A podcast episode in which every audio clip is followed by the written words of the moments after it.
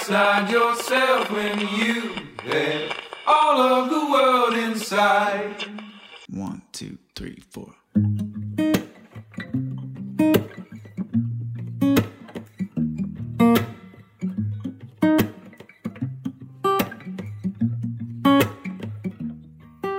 本をめぐって西へ東へ2021年9月30日木曜日本とこラジオのお時間です、えーお相手は想定家の矢作多門と、えー愛の手役デザイナーの岩永聡子さんです。はい、こんにちこんは。にちは。なんか久々に、あの、うんうん。対面でやってるんですよ今日は。あというか岩永さんはリモートですが。はい。えーと今日のゲストがの秋山愛さんが、えー今目の前にいてうちのうんうん。1階の、えー今でやってるんですけどはい。久々の対面って緊張するね。そうなんだ。緊張して今ボタンを押し間違えて。間違えた。そうそう音が出てなかった。うん。まあでもあのねあのこうして対面でね。あそれ回すんだよお茶。できると。いいもんですね、うん、うんうん。あの愛さん今京都にね。そうあそうそうそう京都ね。うん。あのやるからね、うん。それに合わせて来てるわけですけど、岩永さんどうですか？近頃は。最近ですか？う。ん。そうだな。引っ越しあそうか。引っ越ししてた、ね、終わり。終わってた。終わった、ううん。もう一ヶ月ぐらい経つんですけど、全然片付いて。まあません。そうだよね。なかなか片付かない、い、やじゃあ箱がうん。結構家の中に、そう。うん。あれでも。あれでしょ？引っ越しする前はさあのできるだけ箱減らそうとさ、物とか捨てるわけじゃない、うん。全然それがね。全然 全然？できてなかったわけです。あじゃあ全部放り込んでそうあのーお任せでうんあ梱包はしてもらったんです。うんうんそううんそれでなんかちょっと猫のごたごたとかもあったりしてはい、あそうあだ失踪したりね。猫失踪事件ありましたねそうそうそう。うんまあちょっと仕事も立て込んでたのもあって、はいはいはい全然断捨離できなかったそんです。うか何も。じゃあ。全部持ってきちゃって、今すごい入りきらないものを捨てているところ。はい。いやでそれはうんお察しします。もうね、まあもうもうもはやタイム大リミッ体さトない引っから。越ししてさ箱から出さないものはいらないんだよね、あのね、そう前の事務所から一回も開けてない箱とかあって、ああそれはも怖い。このまま捨てればういいかそれはそうか。じゃあもう2回開けてないっていう状態の箱があるわけね。そうそう。うん、まあうちにもあり必ますけど、ね、うちにはありますけどねと言いながら。タモンさん、あれ、うん。あの、つかみ本とかどうしてますか？つかみ本ねたまるよね、たまる。本当につかみ本ってあの本。を作るそうそう。ときに、見本としてねサンプルはい。で何にも印刷されてないノートみたいな本を作るんですけどね、実際に使う紙でね、はい、それがね。相当ありますよ。多分2300ありますよ、本当？じゃあ真っ白な本が2、そう。300うん。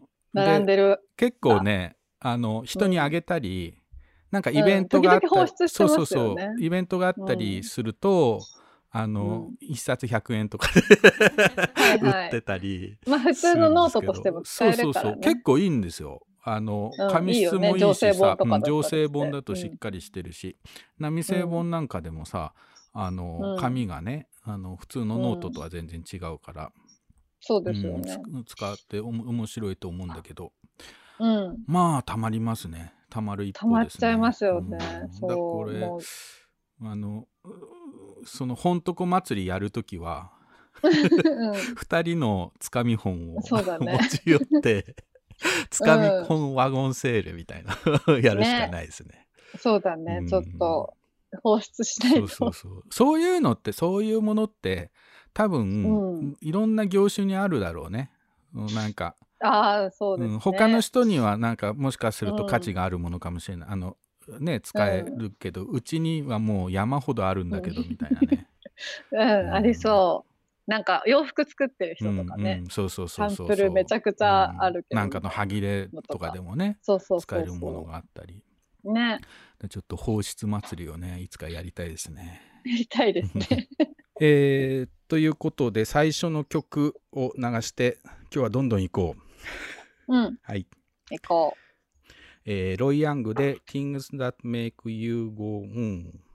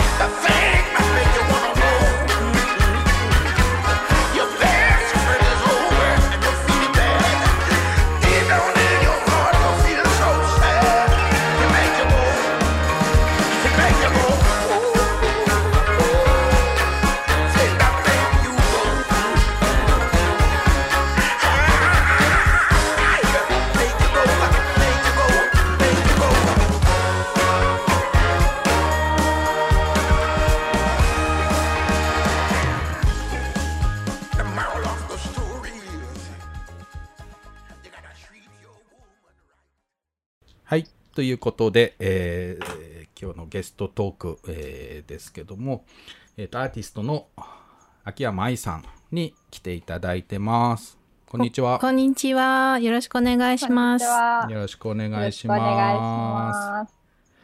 いや、京都、うん。久々ですか？そうですね。えっと、去年の3月に、うんえっと、京都の、はい。あの、ラジオに出させていただいて、うん。あの、ワコールワコールなんか出てましたね。うん。えっと、うんうん。その時うん。に来たのが最後だったかな？ううんん。うん。あの時は、あれ？誰かの電話が鳴ってる？あ、僕の電話か？あの、あの時っていうのは、うん。パンティオロジーのそうですね。ちょうど本が出て、で、うんえっ、と、パンティオロジーの本が出たのが2000、えっ、と、19年の11月だったんで、うん。えっと、その翌年の2020年の3月、うん。だから、えっと、コロナが広がりつつあるけどどうしようみたいな時か結構うん。ふ不安定な、そうですね。この先よくわかんない感じのね、うん。時ですね。ただまだ大丈夫だったので、うん。行っていいのか悪いのかうんどうしよううんみたいな感じだったんですけど、まあとにかく行ってみようっていうので、で出していただいて以来なんで。じゃあ京都に来るたびに、うん。まあラジオに。本当だ。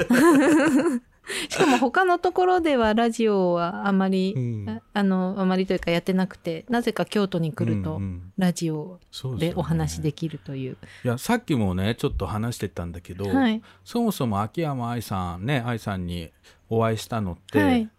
ちょっといつだったかもうほとんど忘れかかってんだけど、うん。うん2018年とかそんないやもう10もっと前？ちょっと前だったと思いますよ。あ。の恵比寿にね東京の恵比寿に山小屋っていうギャラリーがあって、うん。あの作家の川内有夫さんとその家族って いう感じのあのがやっているあのギャラリーがあってそこで僕がなんかタラブックスの本屋さんっていうのを3日だけやったんですよね。そう。でそのねあの搬搬入じゃないや。打ち合わせにあの打ち合わせでその場所どんななんだか見るっていうんで、うん。ちょうど搬出してるからじゃあいろいろ見えますよみたいな感じでうんうんうんうん。行ったら、その搬出してる人がなそれああじゃあ搬入だねあれ。搬入搬出だっ人たったっけ？うん終わそっか終わってか。そう。あのやってたのが展示のその搬出をしてたのが秋山愛さんで、うん。でその時の展示が、あのパンティオロジーにつながっていくものなんだけど、うんうんあのちょっと度肝を抜かれましてまあパンティオロジーって何かっていうとなんかえっ、と、いろんな、まあ、日本も含めてフランスとか海外の人も含めてなんだけど、女性にはい3つの、えーあなたのパンティみたいなそうですねのを聞くんですよね。はい、うんなんだっけえっと、えっと一番あなたの持っているものの中で、うん。一番セクシーなパンティ、うん。えーリラックスなパンティ、お気に入りのパンティっていう3枚を見せていただいて、そうね、でそれを見せてもらって、はい。それについてのちょっとエピソードを聞いて、はい。で絵を描いてっていう、はい。だからその展示の山小屋ってね、そんな大きくないあの、うん。ほんとこじんまりしたギャラリーなんですけど、うん。その壁に一面におびただしい数のパンティの絵がうんうん。バーッと飾ってあって、うん。でなんかそれぞれのエピソードは冊子みたいなのを作ってて何番のパンティの人はこういう話だったって読めるそううん。ようになってたそうんですよね。だ最初ジンみたいなそうそうねそうそう。形で作ってましたもんね。そっか。う。ん、でそれをたまたまそう搬出の日に、あのタモンさんがちょっとね多分ね打ち合わせにね遅れていらしたんですよ。でそれでちょうど いそのおかげで会うことができて、うんうんうんでちょうど搬出だからっていうのであじゃあ手伝うよって言ってくださって、うんだからパンティ初めましてで人のパンティをこううん片付けてもらうみたいな。パンティの絵をね。ちょっとちょっと、そういう語弊があるからね。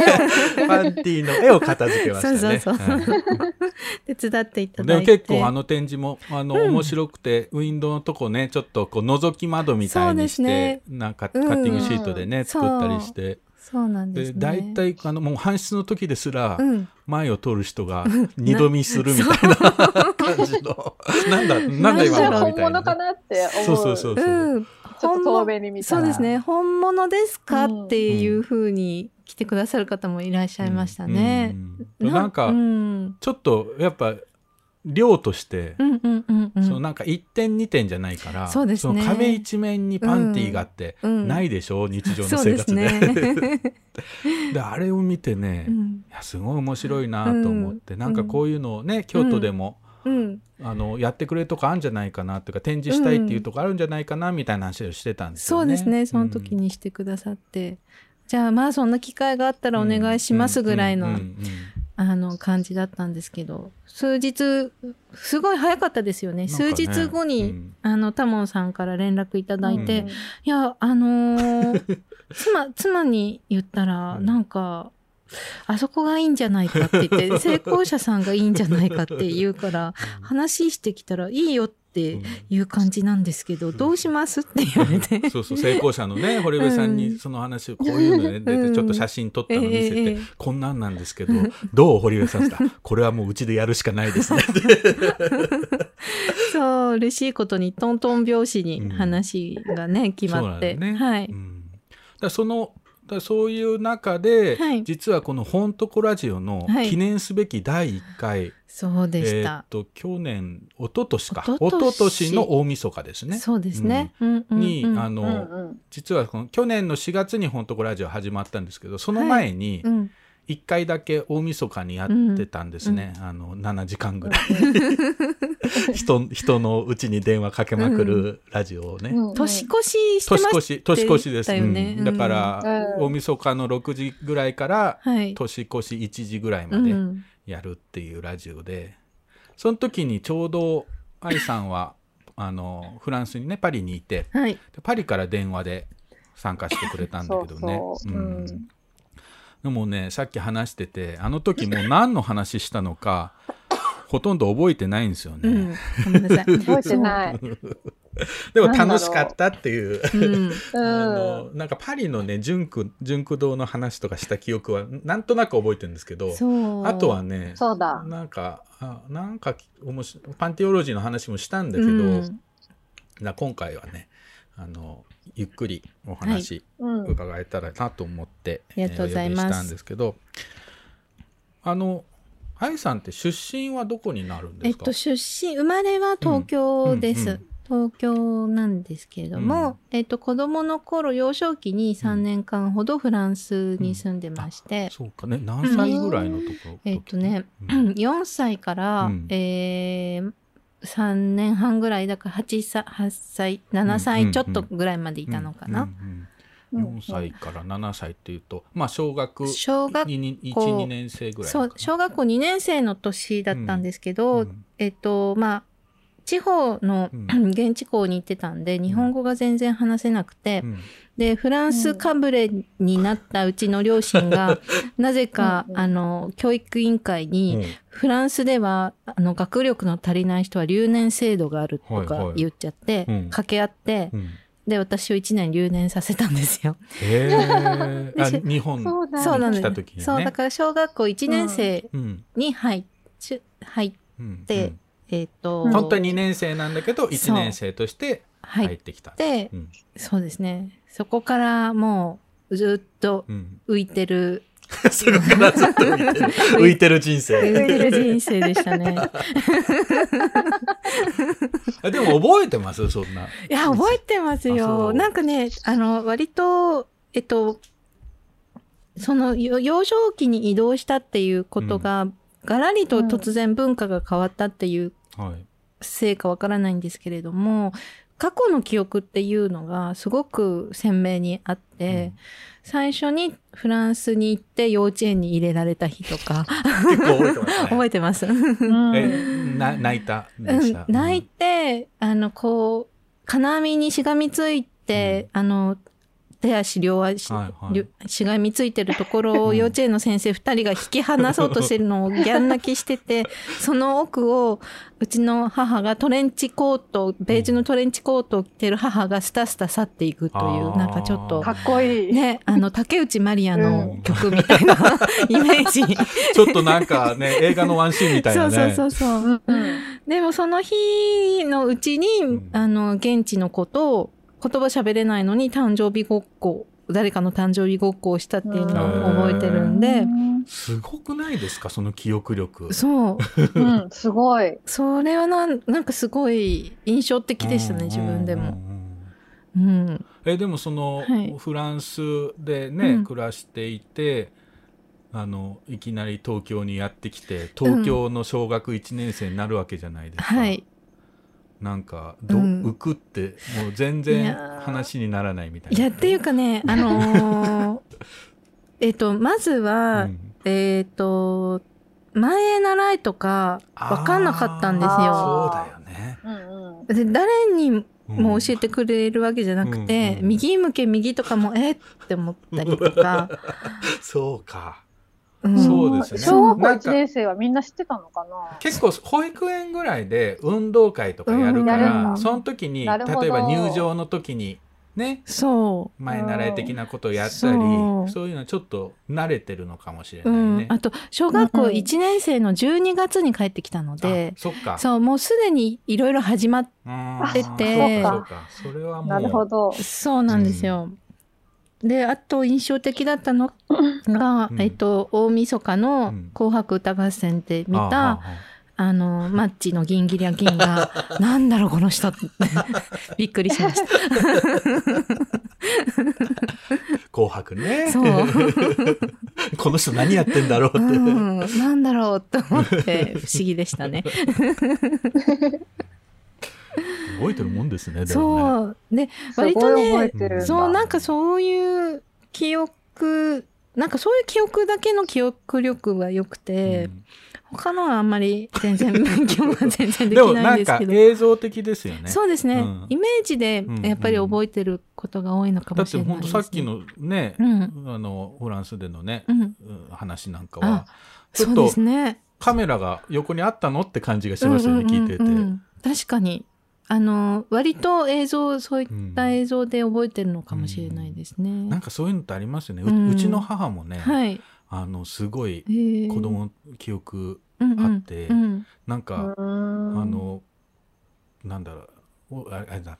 あのおばあちゃん？だうちの母の母がうん。おっぱいがあんまり出なくて、うん。なんかヤギのおっぱいを飲まされてたらしいんですけど、うんうん。それを口に入れるとブーって吹き出すっていうのを、その吹き出す視点から見てたって言ってて、なるほど。うんうん。そんな記憶ってある、と思って、うんうんだそういうなんか映像のね、うん。記憶が強いんですね、うんきっとね。それはうん。そうかもしれないですね。もうちょっと早くにそれが分かってればなんか勉強の仕方とかも違ったのかもしれないけど。えでも小学校、はい。中学校高校と日本で暮らして、日本で暮らして、うん。で高校2年生ぐらいの時に進路どうしようかみたいな話になって、まあ、うん。えっ、と当時私は、えー割となんだろうかっこつけてたといううんか、かっこつけてた。うん、かっこつけ、生 まあきてた。え生きてましたね。それでなんか、まあ、あの、頑張ってれば、普通に、あの、付属の高校だったんで、はい。あの、美術系の大学にそのまます進めたんですけれども、うんなんか、あと、その当時ですから、えっと、だまあ、美術の道にはもう進もうというのは、えっと、もう、中学生の時に進路を決めずた時から、ずっともう絵絵は好きでそうですね。両親がまあそういっうんうたん。関係だったっていうのもあるし、あと子供の頃から、うん。えっ、とあまりおもちゃは与えられず、ん。その代わりハサミとセロテープとなんかボール紙みたいなうんうんうん。ことだったので、うんうん。何かそういった、えー手を動かしてね、はい、そうですね、うん。なんか自分で編み物やってみたりとか、うん。割と幼少期からそんな遊びをしてたので、えっと自然とあの進路を考えた時に、まあ何かものを作る何かはわからないけど、うん。何かものづくりの方だからあの美術関係の道に進みたいなって思っていたんですが、ああの高校生ぐらいの時にあその入試のための絵を描くのがうん。ちょっとあー。ちょっとどうかなとかうん。思ってたんですけど、うん。大人になって考えると皆さんはきっとそのさそれを乗り越えたその先に 違う世界があることが分かってて、はい。はい。通過点としてうん。やらなきゃいけないことでやってたのに、うん。本当に頭が悪かったんだな。なんか全然そういうことが見えなくて私はそんなのやりたくないわとか言っちゃって、うん。何も考えずにうん。フランスへ行くって言ったら、うん。まあ反抗期ですよね当時。うんあのーまあ母親が思いのほか反対してくれたので。反抗し しいがあったそうなんっていうですそうなんです。うんうんうん。そうでまあそれでまあ結局行くことになったんですけど、うんねそれがフランスに渡ったのが93その年なんです。あれですよね。でもあのその小学1年生の時、はい。まうん。までその3年間いて日本に帰ってきたけど、うん、その子供時代結構フランスにも旅行とかは行ってた？えーっとねいやえーっとね1回か2回行ったぐらいなんですよ。じゃあ、うん。あの結構それはあれですね高校生ぐらいでフランスに行ってね、うん。そのこほとんど子供の時のほんのりした記憶と、うん12回のうん経験しかないわけですよね。そうなんですね。だから、ただの反抗期ですよね。あの、おそらく自分の、自分の知っている一番遠いところだったうんらどこでもよかったんだと思います。遠くに行きたい。遠くに行きたい。あの、とにかく、あの、誰にも干渉こんな冴えない奴らばかりいる 東京ではなくて みたいな。なんかね、そういうイメージはなかったんですけど、うん多分、親かうんら母親よりももっと遠いとこに行きたいって思ってたんじゃないですかうね。ん。うん。一人っ子だなので、割と一人っ子同士の同性の一人っ子うん。の、うん。あの、環境って割と、なんかそういう、まあ、なんて言うんでしょうかね。うん。親子の関係はというよりも、なんかちょっとライバルとか、何かそういう、ですね。うーん、なんかあったのかな。うんうん。まあ、とにかく、私にとってはう、ん何？はけ、あの、はけ、うん逃げ、そう、ん。逃げめ道がなかったんで、おそらく遠くに行くことはいがは、い。なんか自分の、ううん、大人としてうん、ひ一人の人としてうん考えられる時間を確保したかったのかなっていうふうに思いますけどね、ん。今になって思うと。とそこからフランスの学校に留そこ学とかですか、そうですね、最初の1年は語学学校に通っていて、うんで、まあ、あの、ボルドーっていう都市に、あの、行った、あの、ワインで有名な、うん行ったんですけど、で、そこ1年最初語学は、まあそこから始めればっていうふうに、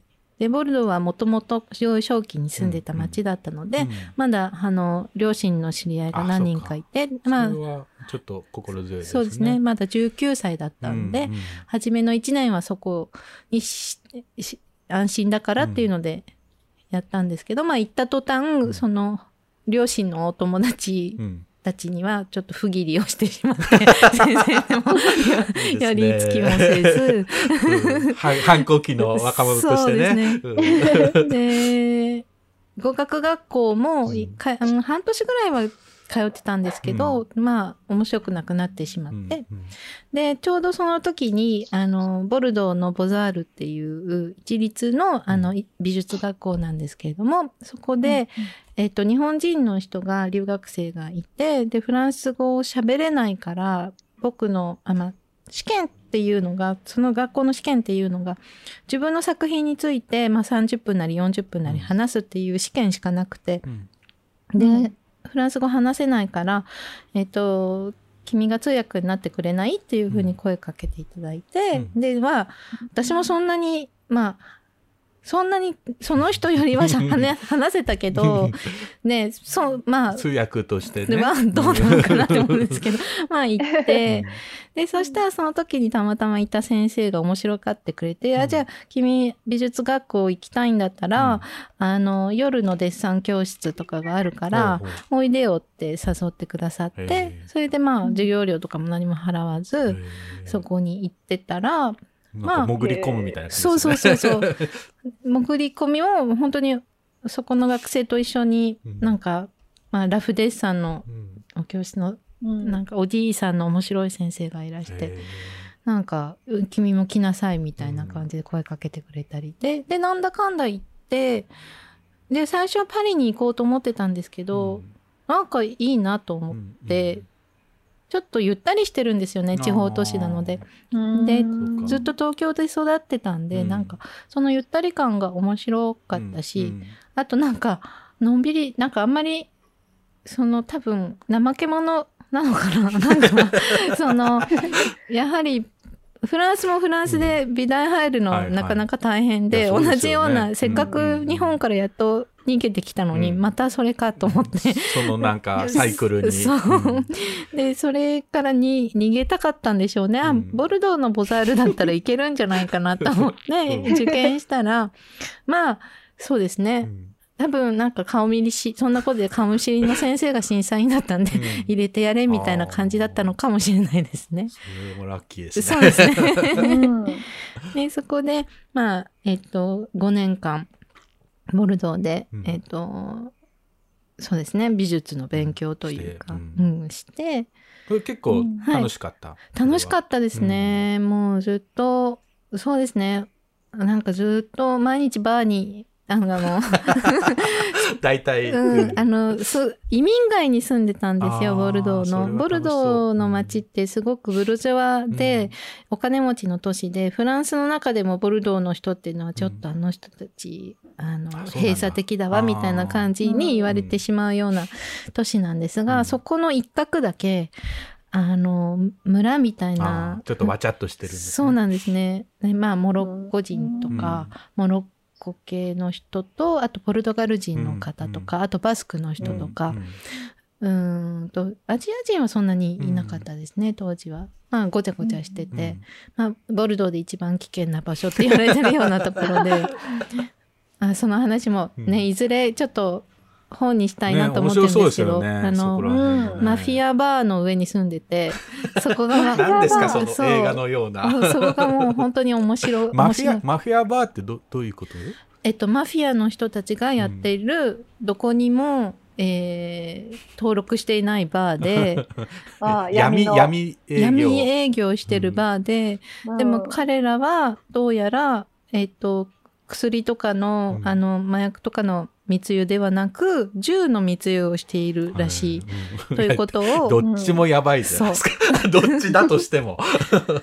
それを隣に住んでいるヒッピーのミッシェルっていう、はい。腕になんか犬の彫り物が入ってるおじいさんが教えてくれました。あそこのバーはなってる。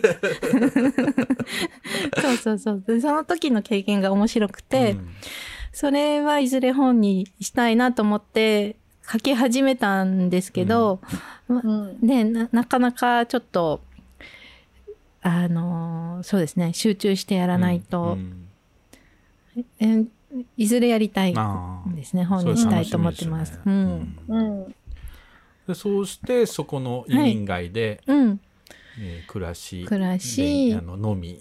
飲み、飲み。暮らし、学びね。学び、恋愛をし、もう、うんでも小さな村なので、まあ、そうですね、もう、7年いたのかな、うん ?93 年、そうか、2000う年ん。に出たんで、ちょっともう、なんて言うんですかね、同じメンツでぐるぐるしちゃってるから、ちょっともうなんか息苦しくなってしまって、うん。うんうんあと学校を卒業したというタイミングもあって、地方都市で外国人が仕事を見つけるということがとても難しい環境だったので、うん。で当時、えっと、まだインターネットとかがうん。フランスではそんなに普及してなくて、で特にあのフォえっと、何ですか、フォトショップとかイラストレーターとか、うんうん。うんそこら辺のソフトとかも扱える人がそんなに、うん。まだ多くなかったうんん、まだやってる子たちはまだ学生で、あそのか子たちが出てきたらやばいけど、それまでの数年誰もいないみたいな、ごめんなさい、ところに、大丈夫ですか、うん。ところにうまく入り込んで、えっ、と、うん。パリの、えっ、と、で仕事が見つかったんですね。うんうんな CD ロム、うん教育系の CD ロムを作る会社に、そんな仕事してたんですね。はい入ってグラフィックデザインというか、うんうんうんあの、その CD ロムのいろいろこうメニューとかこそうですねの。うん。うグラフィックの部分。そうですね。私はあのクリエーションじゃなくて、なんか補助みたいな感じで、みみんなからくら、あの、これ作っといて、あれ消しといてとかそういうのだったんですけど、そこに、まあ、半年ぐらいで、で、その後、えっと、なんだっけ、あの、携帯電話のコンテンツを作る会社、うん。若い人がやっている会社に入ったなんか時んですけど。代ですね。そう。でもちょっと早すぎて、それうんあが、うん、まだ iPhone が出る前だったんで、まだガラケーの時代。そうです、そうです。えっ、と、ボーダフォンとか、うんうん。いろいろそういうのがあった時代だったかな。でもその会社が、えっ、と、東京ゲームショーっていうショーに行きたいっていうので、うん。えっ、と、まあ、や、それで雇われたようなもんだったんですけど、うんうんそれやって、でもその会社がダメになっちゃったんですよ。まあうん、なんていうの、売るのが目的で作ったようなスタートアップの会社だったので、うんで、そこであの、案の定リストラにあって、で、その次どうしようかってなった時に、ちょうどもうそこ、その時時にはもうすごい子たちが、プログラムもできる子たちがどんどん卒業、うん。うん若い子が卒業してきて、マーケットに全然 プログラムもちょっとごまかしが効かなくなっちゃって、どうしようって言った時に、えっ、と、入社したのが、パリの純駆動書店だったんです。そうか。そう。そこでつながるんですね。そうなんです。純駆動が。そうなんです。そう。で、そこで、まあ、えっ、と、最初の数年間は、えっ、と、文庫、うん、まあ、いろんなのも担当うんうんしたんですけれども、最終的に文庫の担当にうんなって、最初はなんかみんな文庫に、の担当になるとちっちゃい本屋さんだったんですけど、なんか、文庫担当の人ってみんなすぐ辞めちゃうから、な大変だから嫌だね。えー、なんなのすごい嫌だって。すぐやめちゃうポスト。そう。一番地味だし、誰も手伝ってくれないし、うんなんか、あ地味、なんか、うんはま華々しさはない。ないじゃないですか、実用書とかに比べると、うんなんか。と思ってたんですけれども、当時の店長が、あのーすあの、木山さん、本を知りたいんだったら文庫が一番幅が広いから一番面白いんだよっていうふうに教えてくれて、で、本当に本の、私の本の先生なんですけれども、うんその方が、あの、例えば、新刊が来た時に並べる、平積みで並べるのの、うん。並べ方を楽しむ。そこでなんか文脈を作る遊びとか。そう。うん。とか、うんあと注文する時も、あの、パリのじゅあの日本の本屋さんなんで、うん。日本とはやっぱり流通のあれが違って、うんその当時は週1回入荷があっあたのかな？そうなで、あと返品もあまりできないんですよ。うんそうですよね。送料かかってしまう。からよね。そう、なので、注文するのに割と、あの、博打的うな、ん。そうですよね。うん、ことがあるんですけど、うなんかその店長面白くて、うん。まあ、いけると思った本は、ドンといけっていう。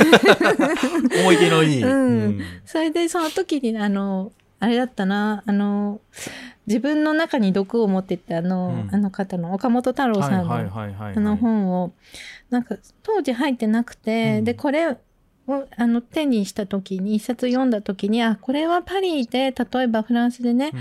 留学してて心が折れそうな人がいっぱいいるから絶対売れるはずだと思う。って言ったら、うんうん。行きましょうって言うね。じゃあ30冊って言ったら、もっとですって。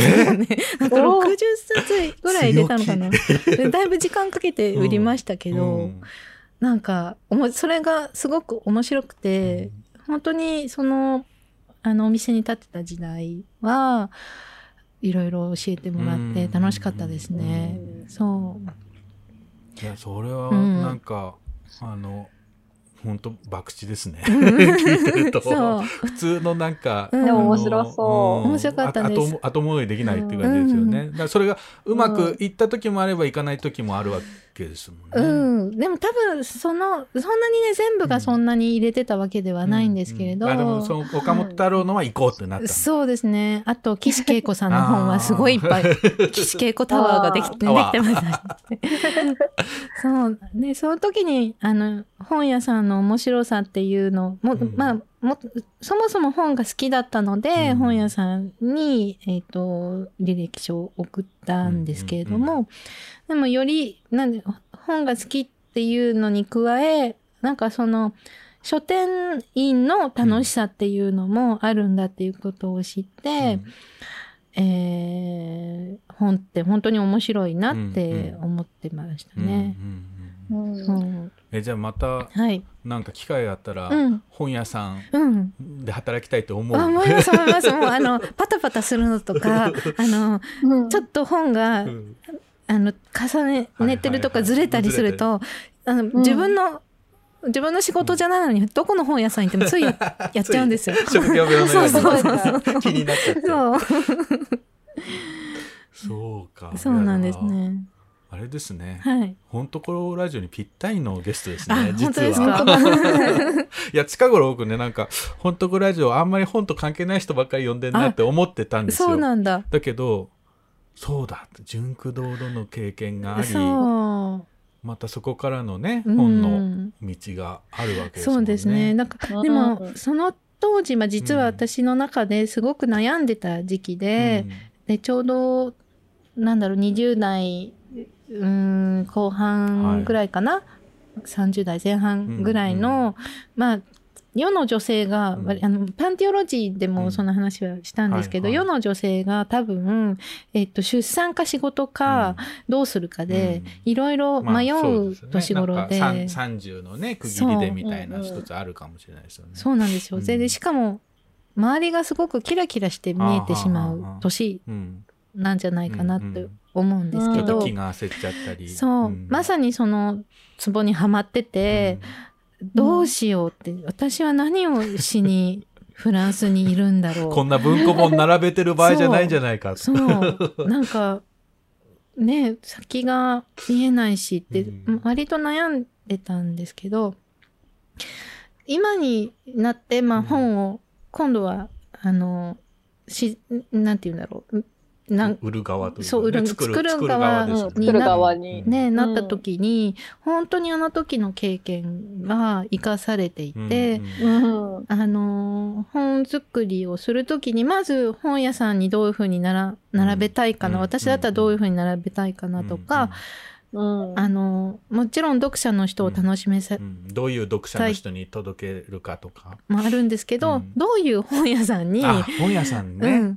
うん、本屋さんっていうか、あの本屋さんの店員さんどういう店員さん、うん。どういう本が好きな店員さんに なんか好きになってもらえるかなっていうのを割と意識したり意識するというか考えたりしてなんかそれはなんか面白い視点なんじゃないかなって、うんうんうん。そうですね。あんまり聞かないですねそうですよね、ね。ううん。ん。本作りながらうん。書店員の顔を思い浮かべるっていう。そうだからなんかまあそれがねあのう結果に出るかどうかっていうのはあれのわかんないんだけど、本を売るのは、はい。あのね他でもない書店員だから、そうなんですよ。ね、作ったところでね、うん。やっぱそれはただ正しいというか一つのあそう。れですよねやり方ですよね。うん。うん。そうですね、うん。でもだからって言って何が変わったかはわからないんですけど、何かそういうあのんうんまあすすごくベタなことを言えば感謝の気持ちというか なんか本への恩返しじゃないけど。そうですね、うなんか一冊の本って自分が作る側になってね、あの思ったのが本当にいろんな人がうん。携わっているんだなって、うん。何人の人の何人もの人の手で作つ作り上げた一冊がようやく流通に乗って本屋さんのその書店員さんの手によってうん。そこに並べられてるっていうのはすごいことだなって思っででそれはやっぱりデジタルではできないので、あの本屋さんがある限りは、あの本を作りたいなっていうふうに思いますね。あのまだまだお話を伺いたいんですがちょっはい。と間に音楽を挟んで、はい。えー、と後半、えー、と伺っていくと思います。はい。ニムロットノールでフリッツァ。Uh, at the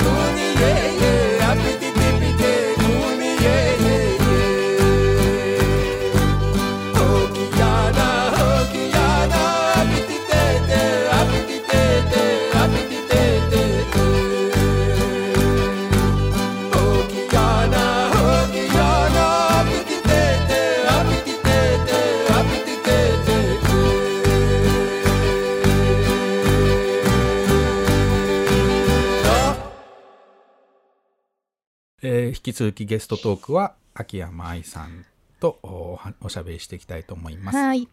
あのねちょっと今前半でいろいろな本のね話になりましたけど愛さんもその、はいまあパンテオロジーもそうなんだけどはい。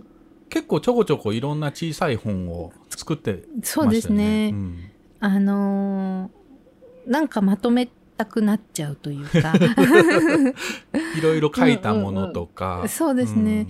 ななぜか、なんか、あの、作品を作るときうんに、シリーズもので作ることがなぜか多く、うん。でうん多分、そう、うーん、なんか、か本を意識してるわけではないんですけど。一つ一つがちょっとこうテーマっていうか、そのシリーズが決まってうん。それをこう一つ一つややってたり同時に動いてたりみたいな。んなんか同じ視点のものを並べたら面白いっていうのがやっぱりどこかにうん。自分のうんそうそう創作すうる、ん。うんなんていうんですかモチベーションというか、興味の対象の一つがそれっていうこともあるんで、前なんか見たので、はい、なんだっけフランスのことわざありまのしたね。本とかありましたよね。うんありましたね。なんかちょっ。とすごいいっぱい売れるかなと思ったんだけど。そんな思った作ってる時は。うん。あとなんか、あの、なんだっけ、一回犬をテーマにした何か版画みたいのを作ったことがあって、うん。それが全然売れなかったんだよね っていう話をしたら、あの、いつも行く、うん。あの、ビブラビっていう渋谷はいのはい。バーの、うん。あの、お姉さん方、クリエイターの人が多いんですけど、うん。愛ちゃんね、うんあのね、犬はダメなんだよ。犬はね、その種類の犬しかみんな飼わないからね、あ猫じゃないとダメなんだよ。ああそうなんだ。って言われて、うん。分かった、猫かって言って、で、わざわざ猫の、猫と犬のことわざ集みたいなのを、うんすごい、あの、腹黒い気持ちで作ったんだけど、全然、うん、全然売れなかった。そう。そういうのは良くないんだなって思いました。腹黒い気持ちでね。そうそうそうそんな、うんそんな深くは興味もないものを混ぜちゃって。そう、なんか、うんそうですね。なんかもうちょっと、もうちょっと、うんあの、しなんていうのかな。ない、なんでいうの、もうちょっとやりようがあるなと思いました。もうなんかそういう中でね、そのパンテオロジーの展示があったりして、はいうんで、あれは集英社インターナショナル。はい、そうなんです。あの、パンテオロジーの本も出てますよね。そうなんですね。それが、えっと、2000、えっとね、えっ19と年、ぐらい？2019年ですね。で、その前に一回、えっと、2018年に成功者さんで。展覧会を、うんうん。そのタモンさんがつなげていただいたご縁うん。で、成功者さんで、えっと、ちっこいやつね、うん。作りましたね。やった時に小さい本を、あの、自費出版で作って、うんでで、それを見てくださった、あの、編集者の方が、うん。あの、声をかけてくださって、えっ、と、ぜひっていうお話で、うん。で、最初私なんか、あの、いや、そんな、大丈夫です。もうお話いただいただけでもって言って、なんでかじゃないけど、こなんか、そうん、なんでかじゃないけど。なぜかというと、集英社インターナショナルさんが、はい。あの、割と、えっと、ビジ、ビあのビジネス書というか、新書とか、うん。そういった、そうですよね、うん。一般書の本当にちょっと売れ線のイメージがありますよね。そう、あうの、ん。そういう、で、うん。あの、男、男性が多い中で、その女性の編集者、うん河合さんといううん。編集者さんなんですけども、その彼女が、すごく、あの、会議にかけますっていうふうに言ってくださったのがとっても嬉しくて、でももうそれ、でもそんなおじさんたちがいっぱいいる中で、パンティーのうん、通らないから、もうこそれだけで大丈夫ですよって、なんか、なんか言っちゃって。で、そしたらなんお気持ちだけで。そうそう、もう本当にもうそれだけでありがたいですとか言ってしまって、うんなぜか。うんで、でも、あの話が通ったっていうので、うんで、へーって思って、全然なんか、あんまりわかんなくて、実感が。本当かなって。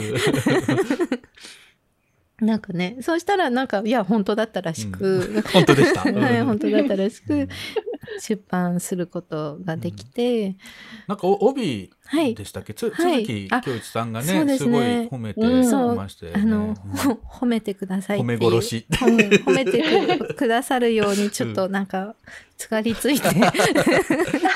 そうでもすごく鈴木さんもあの何回かあのちょっとだけなんですけどね、うん。お会いしたことがあって、うんうん最初にあのお会いした時にあの、まあ、ももともと鈴木さんのあのワークはすごい、うん。あのす好きで。はいはい。あの世界、あの世界感観が好覚きで、本屋さん時代からもういっぱい集めてましたし、はい、やっぱりこの人すごいなっていうふうに思ってたら、あご縁があってうん。お会いすることができて、でたまたまその時に、あのパンテオロジーのことも知ってくださったみたいで、うん。でお会いした時にあの私は鈴木さんの大ファンなんですけどって言ってでこの間あの捨てられない T シャツの本っていうのを出版されていて、それがまああのそのそれぞれの T シャツのエピソードと、そその人のうん。あのプロファイルみたいなので、ちょっとコンセプトが割と似てて、それを見た時に私は本当にやばいと思いましたっていう 話をご本人にお伝えして、い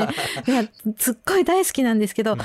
T シャツの本を見て本当に焦りました。お願いだから T シャツより下には手を出さないでくださいってお伝えしたら。へそから上までにしてください。して。ください言ってしまったら、すごくいい方で笑って、みんなそれぞれ役割分担でやればいいんですよ、頑張りましょうって言ってくださって、なんて失礼なことを言った上に、この優しい言葉をっていうので、そう、それで、その思い出もあって、うん。ぜひ鈴木さんにっていうので、あの、コメント書いていただきました。じゃあへそから下担当として。いやでもこのパンティオロジーね、はい。ぜひねあの今ももちろん買えますのでね、あの書店などでね手に取ってほしいなと思うんぜひぜひ。ですけど、はい。あのーパンパンティを入り口にして、はい。なんか人間が見えてくるようなねそうですね。本ですよね。はい。で今回そのね新たにはい。これ6月なんですね、はい。僕さっき奥付け見たら。はい、6月に、うん。えっと、コロナ期間中に、えっと、出した本なんですけれども、うんうん。まあ、えっと、ライフワークというほどのものではないんですけれど、いつも移動するときに筆箱に小さなノートを忍ばせておりまして、そんなちっちゃいのとそう、今日はねこれは本物を持ってきてえどれぐらい？なんなんてねもうこん名刺サイズ。名刺？サイズ。あ広げて名刺ぐらい、えーそう、広げて名刺サイズなんですよ。す。ごこいね。んなちっちゃいのなんかそう。スパイ感が。そうですよね。で、この、すごいですねこれは。で、これ、それに、えこのノートどこであるんですか？これはね、うん。あの、マルアイさんっていう、うん。えっと、のし袋とかを作っている会社がう、んの女の子たちが作ったらしいんですけど、うんうんうん。なんとは、あの、廃盤になってしまって、うん。今、マルアイさんのホームページで多分注文できると思います。そうなんだ、うん。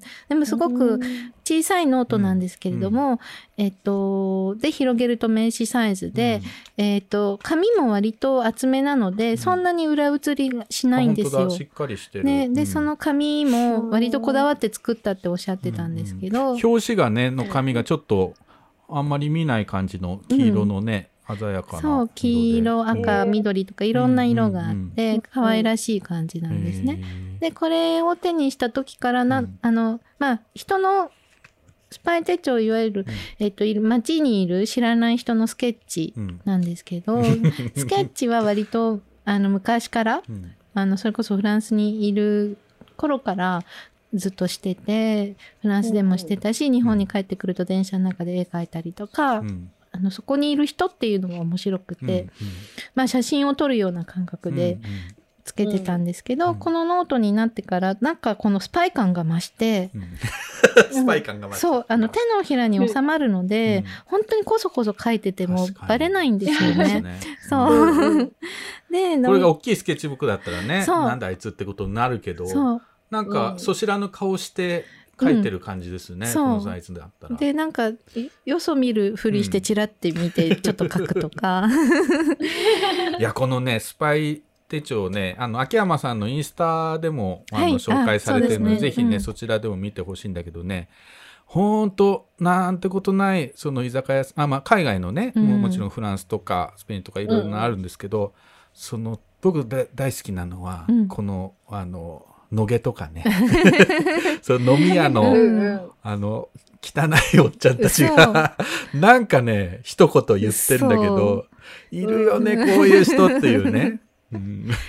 京都のねまたこのうん。取り出す一言がね。そう。でそれを例えば野毛いつもの中華料理店おじさん2人ってキャプションついてるんですけどなんだあれ本当うまい俺の好みお前知ってるからお俺食べ食べログは全然信用してねえから。いい、いるこういうおっさんいる。うん。何言ってんの？みたいな。うん。この人もすごかったですね。あのもうここはもうここやばい野毛はやばいですね。いいな、あので。野毛。いつもの中華料理店はかなりそう。うん。うんうん。これどうえどういう不不審なのこれ？えこれあのあれですよ。あの桃太郎のあそうか。桃太郎さん桃太郎さんか。うん。お股につけたきびだんご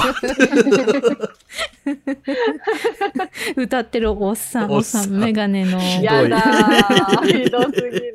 しかもこれ中華食べながらでしょ。そうでも本物見たら嫌な気持ちになるんですけど、うんうん絵に描くことによってなんか、うん可愛らしいっていうかなんか憎めないですねそうですね、なんか愛することが何時も愛することができるみたいな。広い心博愛の心で接しられる。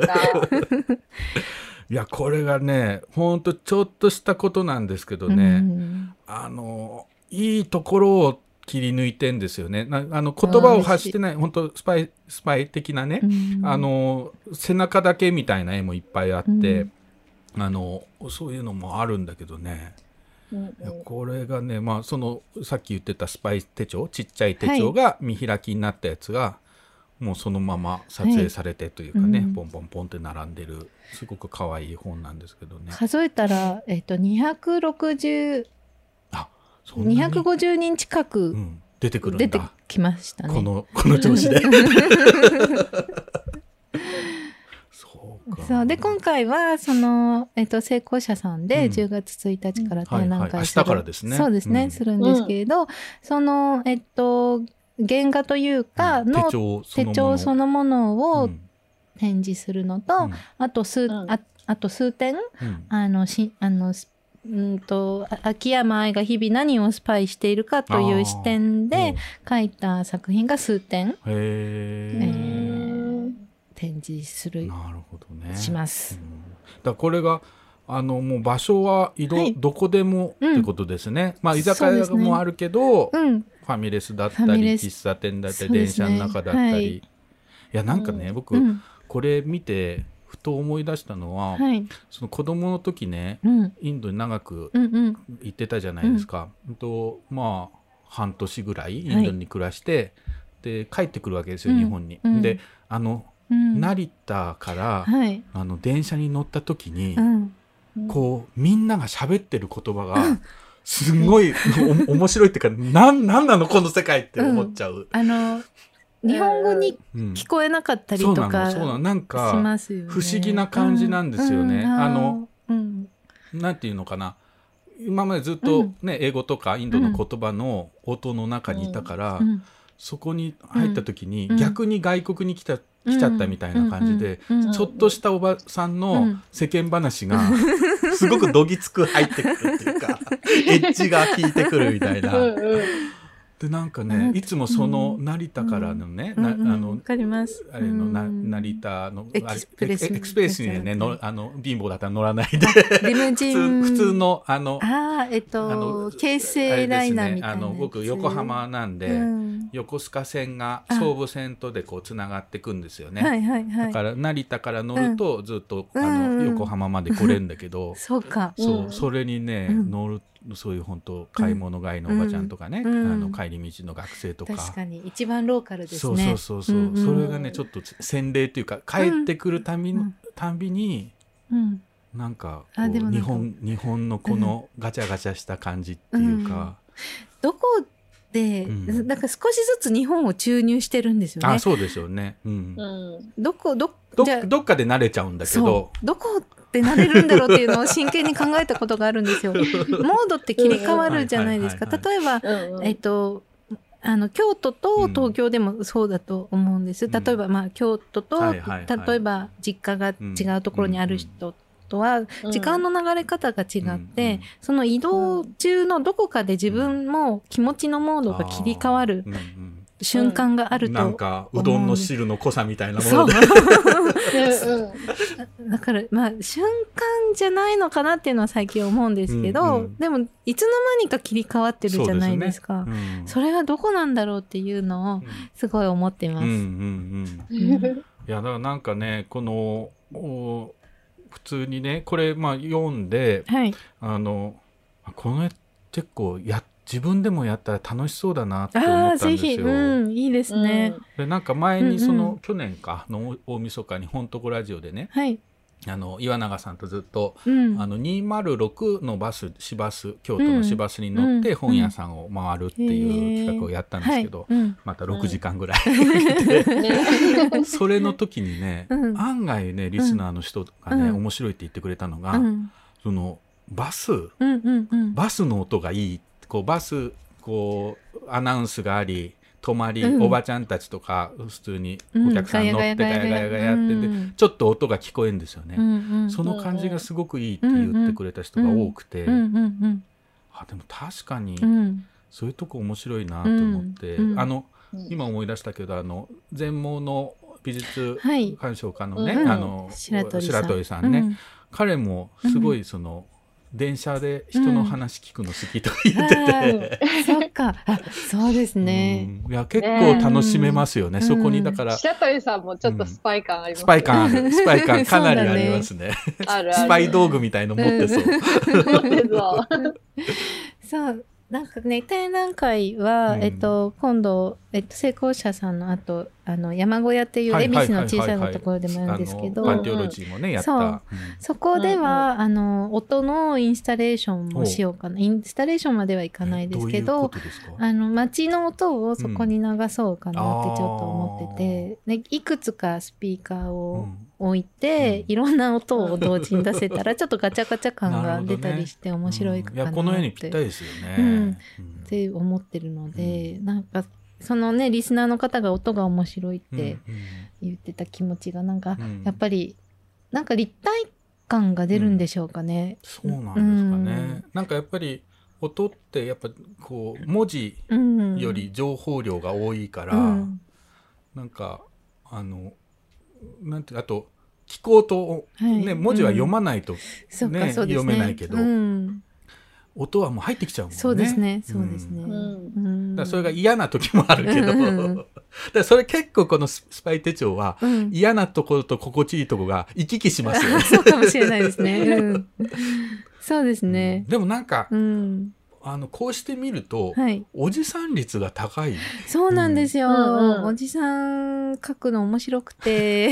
うんうん あとなんかおじさんたちなんかうんはすっごいおっさんだなって思うことも多いんですけど、なんかよく考えると、うんあなんかこういう方がすごく一生懸命働いているから、うん。私は絵を描き続けられてるのかなって思ったりとか。そね。まあ、それもそうだよね。そう、ん。なんかもう、あ、お疲れ様ですっていう、なんか多少多少居酒屋でさあの管巻いてても、うん、ね。ってって思う時もある。うんうんで なので、ここに一応、帯の、あ本当だ。うん、皆様毎日お疲れ様です。ありがと優しい。う すいませんお湯沸かしてください。違う声が入ってきて。そうそうそう。これなんかどこだっけな？あの、はい。おかしかったのがなんか同窓会じゃないけど同窓生のおじさんたちが集まっててなんか喋ってるページがありましたよね。ここの帯のとこにいるいる人たちかな？なんかあなんかハゲハゲハゲが髪が同窓みたいな、そのヘアスタイルがみんな同じみたあれいつもの中華屋さんです。あいつもはい。いつもの中華屋すごいですね。そう。野毛の中華野毛屋さんの、うん。野毛のいつもの中華屋さんなんですけど、今ちょっとコロナのあれで、なんかいつもの様子の元気がなくあてー。寂しいんですけど、うん。なんか、これ、うん、割といろんなミュージシャンとかうんいろんな人が集まるところで、で、えっ、と、朝3時ぐらいまでやってるのかな。へで、何時に行ってもやってーて、うん。っていうので、すごいね。お店の人もすごいねそれそは。う、う。んうん。そこがね、そう愛さんはね、うん。横浜の野毛というねそうなんです。あの横浜最大の飲み屋街、はい。昔からあるねとうんこがあるんですけど、憧うん憧れの地。僕も横浜にねいた時はよく行ってましたけど、そうですよね、うん。横浜の方は。そうで、そこ、去年まではい。そこにいたんですけど、うん去年から、そう、今は東京の方うんに住んでるんですが、まあ、でもまあやっぱ野毛は。そう、野毛はちょくちょく、うん。あの、家族の、うん。あの、事情もあって、はいはいはい野毛にはまあ月にうん。少なくとも1回は行ったりとか、うんうんうんまあコロナじゃなければね、多分まあもっと行ってると思うんですけど、いやだから僕もうここね1年以上横浜行ってないんで、そっかそっか。野毛がね、うん。今どうなってんのかなっていうのはね、うん。知らないんですけどね。ね。うん。まあ、真っ暗でしたね。うん、ただ、うん、あの若い人たちが行くような、うん。えっと、場所は空いてたりしてはいはいはい。とか、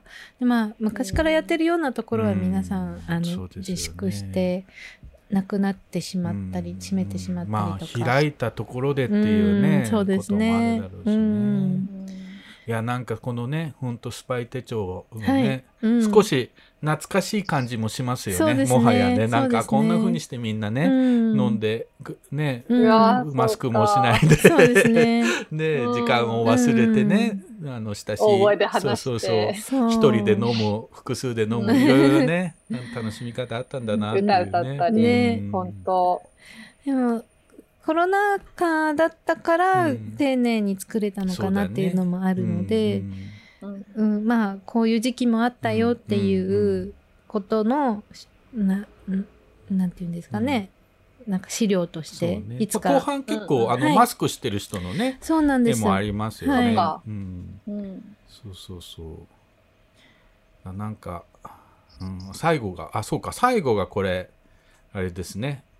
あのエタノール消毒消毒液。バーのねカウンターの風景で終わるんだけど。はい。消毒のねエタノールの,、あのシュッシュが置いてあって。っていうところで終わるんだけどね、リクエストしていい？一曲1万円。高。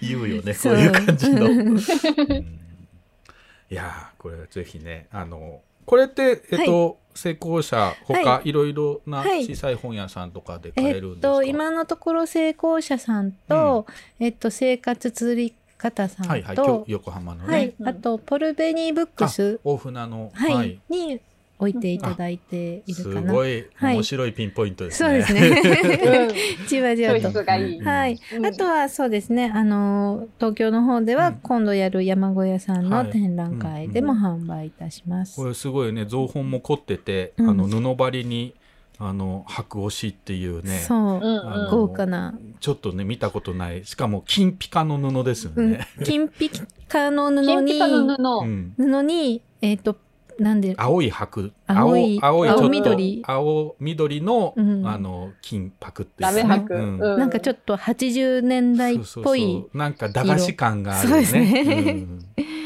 ちょっとあのあれみたいな。駄菓子の何かに、うん。出てきそうな色合いで。まあぜひあの手に取っていただけたらと思うんですけど、あそうだこのゲストにね、はい。来てもらってる方に、はい。皆さんに近頃読んでピンときた本っていうのを伺ってるんですけど、はい。何かありますか、えっ、とすごい迷ったんですけれど、うん。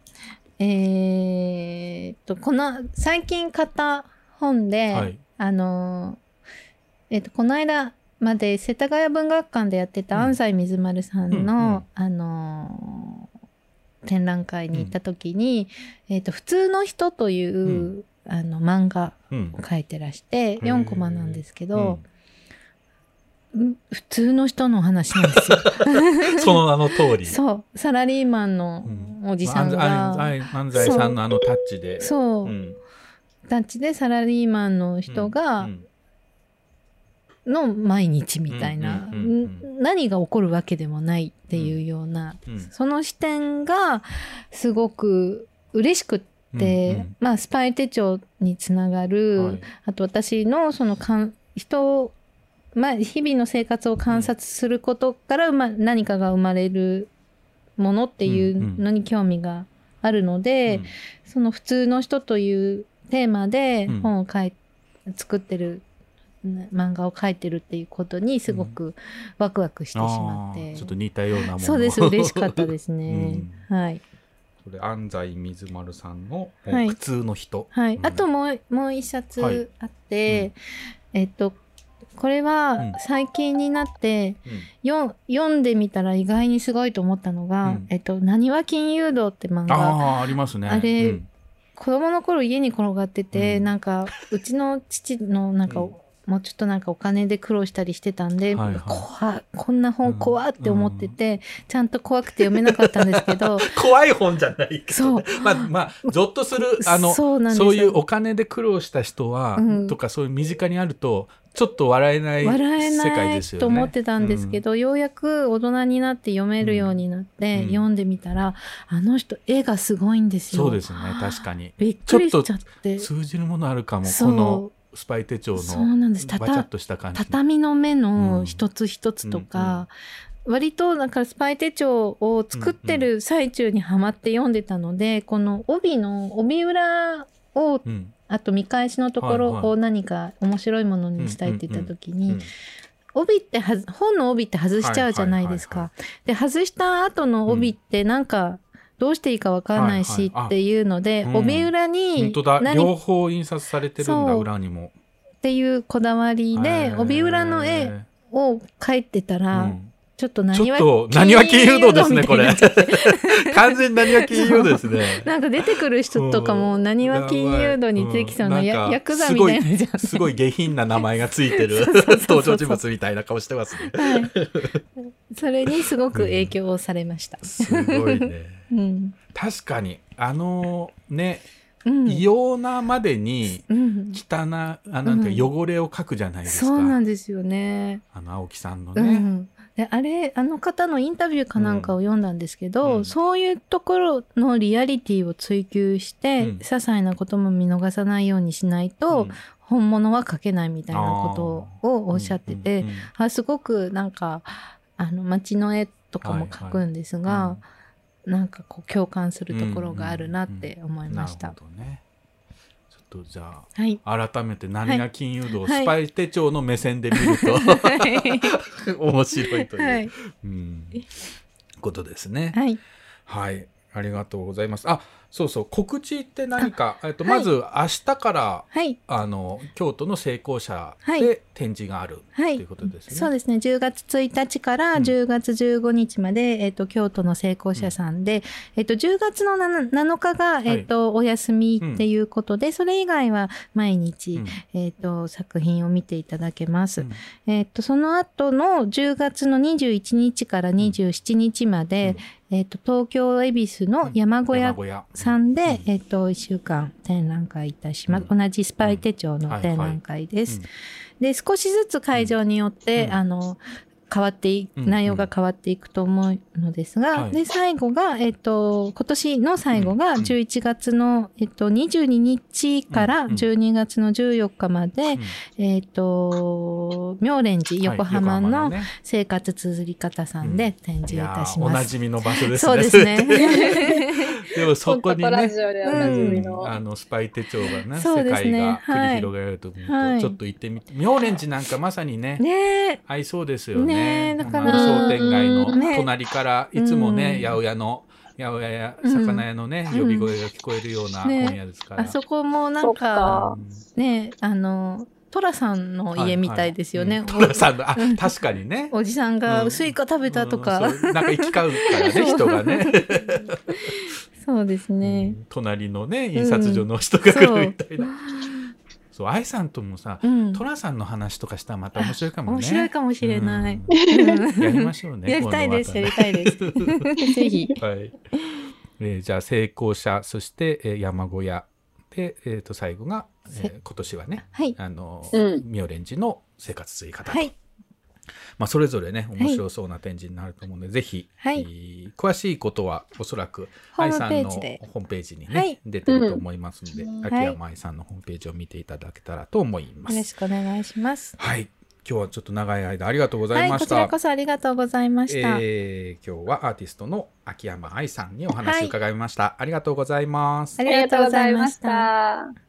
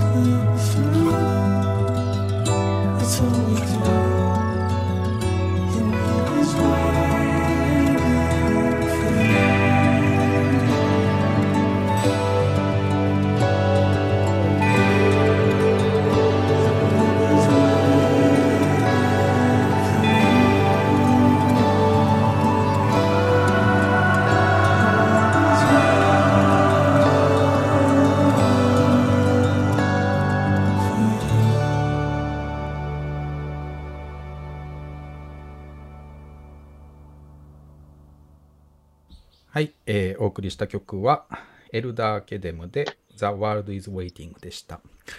ということでエンディング。あの、今日は、愛さんにもそのまま、ありがとうございましたとか言いながら 言ってもらっています。います。はいはい。えーメッセージをね、この間読めなかったものもちょっといろいろあるんですけど、前回あの、ドキュメンタリー特集、特集ではないけどね、ドキュメンタリー映画のお映画配給プロデューサーの大沢さんに出てもらったんですけど、で、ドキュメンタリーの、うーことを話しながら、そういうテーマでメール募集してたんですけど、もう終わり直前ぐらいにいただいたメールがあったので、ちょっとそれを、あうの、んうん。思い出しながら 読んでみます。えーラジオネーム、秋の足音さん。神奈川県のお住まいの方ですね。タモンさん、岩永さん、大沢さん、こんにちは。私はテレビでドキュメンタリーを見るのは好きでしたが、映画館にドキュメンタリーを見に行くきっかけをなかなか作れずにいました。ちょっとした抵抗もあったかもしれません。おとと、えー、おととし、友人に誘われて東中野にあるポレポレポレポレ東中野で沈没家族を見ました。ストーリーは監督である加納土さん自身のお話です。シングルマザーになった土さんの母、ほこさんが一緒に子供を育てる子守を募集して血縁ではない家族コミュニティ沈没家族を作りました。その家族コミュニティで育った土さんがあるきっかけから当時の子守メンバーに会って話を聞いたり、え実母保護さんや実父の山くんにも改めて対応を重ねていくストーリー。家族って何だろう？子供を育てるのは親だけではないのかも？と今まで考えていなかった感情や問いが溢れてきました。上映後には監督と実父の、えー山ちゃんとのイベントもあり、えー親戚でもないのに緊張してしまうフィクションにはない現実にいる登場人物の説得力がありました。ドキュメンタリー映画からの問いは私のすぐ近くにあるのだと思えて小さな抵抗もなくなるなくなるきっかけかな。きっかけになった作品です、うん。大沢さんのおすすめドキュメンタリー映画があったら教えてくださいという、えー前回のねメールを今読んででもこんなねすごい長いメールを送ってくれたので、ちょっとこれは読みたかったなと。あのこの沈没家族の土さん監督の加納土さんは、あの前回その紹介した自転車東京自転車節の中にも出てくるんですよね。あのウーバーイーツをねあのの配達員のドキュメンタリー映画で、うんだからもう映画監督自身がウーバーイーツの配達員をやって、うんなんとかあの奨学金を返すみたいな話なんですけどでも全然そんな儲からないので、うんうんうん本当散々なあ話まあちょっとコメディタッチでもあり、その彼がにあのう学校の先輩をね先輩というか友達を頼ってはい。泊まる家が最初に東京で住んでる家が土さんの家なんだよね。うん。だったと思う、うん、だからちょっと実は話がつながってるんだなと思ってなるほど。うん。うん。大沢さんね「ゆきゆきて新軍」って言ってたね。おすすめというか人生を変えた、うんうん。うんあれすごかったですね。えーラジオネームはるにれさん兵庫県にお住まいの方近頃読んでる本「迷うことについて」矢作さん岩永さんこんにちは。実は第50回目を初めて聞いたポントコラジオの初心者です。リアルタイムでは聞けないので週末に過去の放送をあれこれと楽しんでいます。ゲストのお話はもちろん興味深いのですがお二人の声と流れてくる音楽が心地よくて休みの日に欠かせない存在になっています。おお仕事が忙しいとは思いますが、このラジオを無理のない範囲で続けていただけると 嬉しく思います。よろしくお願いします。もうたまらないね。こういうメールが来ると、あのやめられないですね。やってよかったなと思いますね。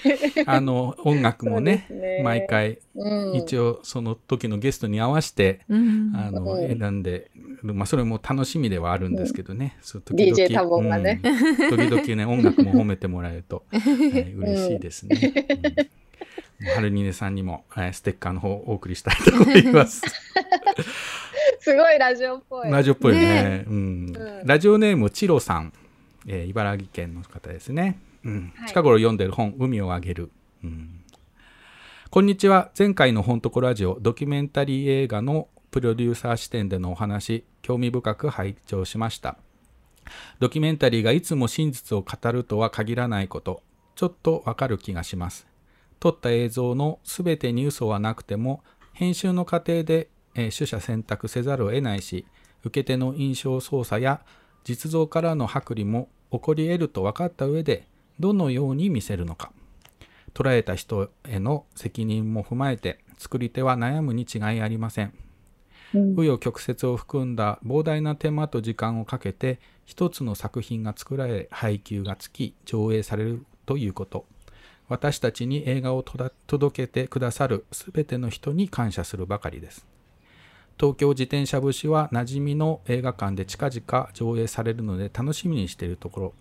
皆さんのお便りにあったユーリー・ノルシュテインや人生フルーツも大好きだし極私的エロスこれ原一男監督のやつですね、うんうん。極私的エロスも面白そうですね監督、えー感想をメールで送るのもいいけどいつかほんとこもん同士でお気に入りの映画や本についてワイワイおしゃべりできたらいいなという夢を見ていますと。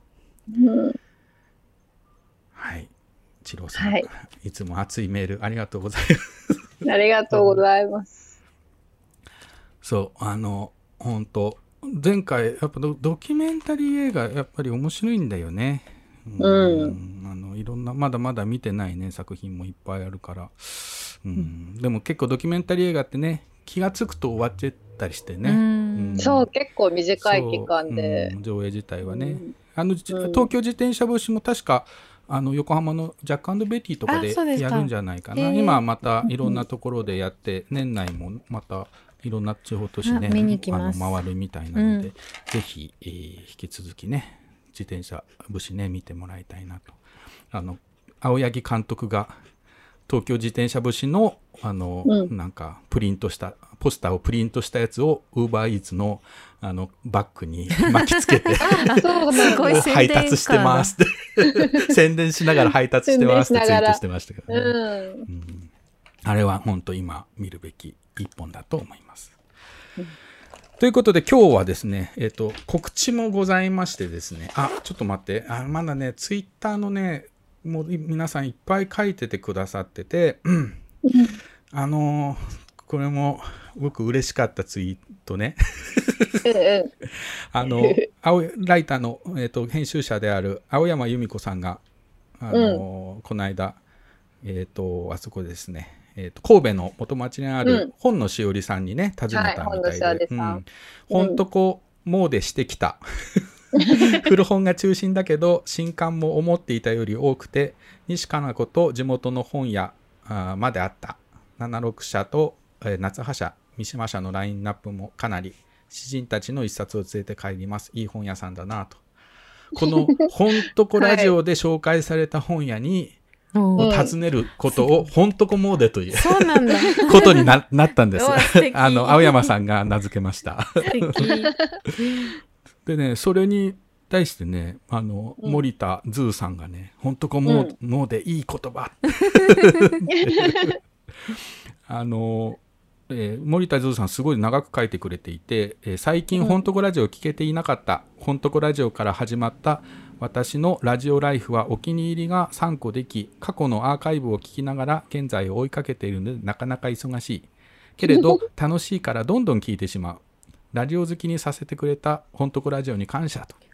えー、めちゃくちゃ嬉しいですね。ね嬉しいですねありがたいです。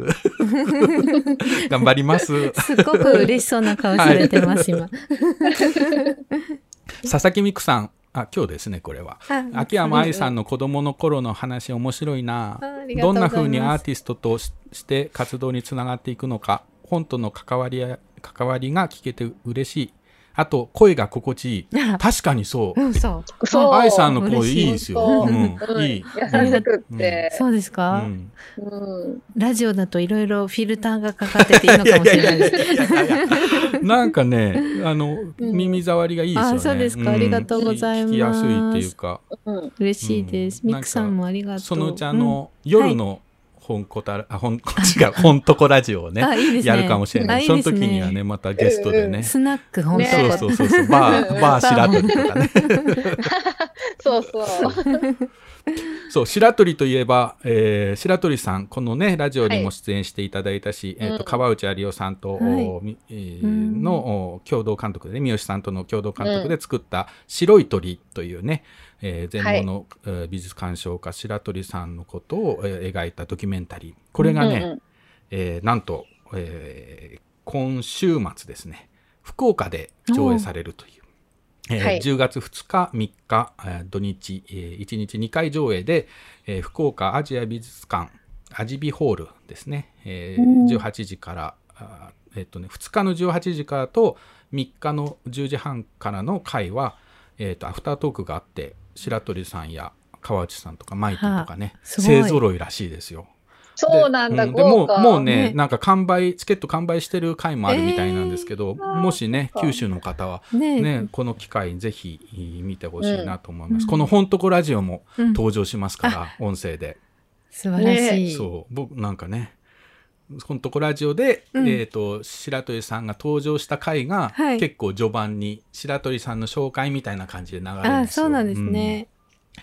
そしすごい。て、えっ、と、同じ、えー福岡で、えー10月3日日曜日、えっ、と、トラキツネっていう鳥羽和久さんがね、えーやってる、うんうん。あの、学習塾とかねう、ん。あの、そういう学びの場をね、やってる、あの、方で、あの、親時々子供ってね、あの、この間もすごくいい本が出ましたけど、うん。彼のお場所、トラキツネで、ここの日はねダブル観光記念トークで何がダブルなのかっていうとこれ、はい。スペシャルなんですよ。2時、えー30分から川内有夫さんがしゃべると。お。そして、うんうん。4時30分からその、えー夫である 川内伊代さんがしゃべる実は川内有夫さん伊代さん2人ともこのラジオ出てるんですけどそうなんですね。うん、そうその2人がね夫夫婦で新刊トークをするというね。それを鳥羽さんのとこでやるっていうねこれは面白そうだなちょっと面い白いですね。なかなかないですよね。夫婦でっていうのはね、うん。面白いな。その、おたお互いなんかあれいやなんかツッコミとかあんのかなとかね。ねどういう風な感じで、うん。うん。さっきはああ言ってましたけどね、とかね。あなる。のかな、どう、どう、うん。見たいですね。見たいですね。ちょっと横でね、うん。覗きたい感じ、これもあの席がね少ないのでもしかするとあの回によってはもう満席かもしれないんですが、うん。トラキツネさんの方で調べてみてください、そして最後お知らせ。ええーとね下鴨中通りブックフェアというのが10月10日日曜日にある、うん。うん。これは多分新しいブックフェアなんですよね、うん。京都の、うんうん。えそういろた。んな本屋さんがあ集まって、えー、と京都府立京都学う歴祭館っていうね建物があるらしいんですけどそこの南側広場で1日開催されます、赤々舎体験ブックセンターカライモブックスホホホ座半の木、えーうん。10万トン、えーフォークオールドブックストアなどなど、うん。京都のね、そうそうたる、そうそうたるっていうか、コツコツやってる皆さんが 集まる。なんかね、本の物々交換っていうのもあって、やだー3冊持ってって3冊持って帰るみたいなことがあるみたいですね。あと、あの、菊池信義さん、想定家の、うんのドキュメンタリー「包んで開いて」っていうねドキュメンタリー映画がありますけど、うんうんうんそれの上映などもある盛りだくさんのブックフェアになるそうなのでで僕らも僕らもっていうか僕もねあのアムブックスはい。として出店はしないんですけど、あの、うん。体験ブックセンターのうん。一角でうん。アムブックスコーナーを作ってもらおうと思って、あのそこでこじんまりと、うん。あのちょっといるかもしれませんので、うん。あの、えー許してくれたらカレーリーフの苗も そこで。販売するかもしれません。うん10月10日、ね下鴨中通りブックフェアでちょっと検索してみてください。ということで最後ちょっとお知らせがたくさんになりましたが、楽しかったね、今日はね。楽しかったです。うんあっという間のおうん1時間半でした。うんうんうん。ということで本をめぐって西へ東へ2021年9月30日木曜日本とこラジオをお開きにいたします、えーお相手は想定家の矢作多門と岩永聡子と。秋山愛でしたでした。ではまた再来週にお会いしましょう White lights reflecting on my window pane. My heart's tripped by high hopes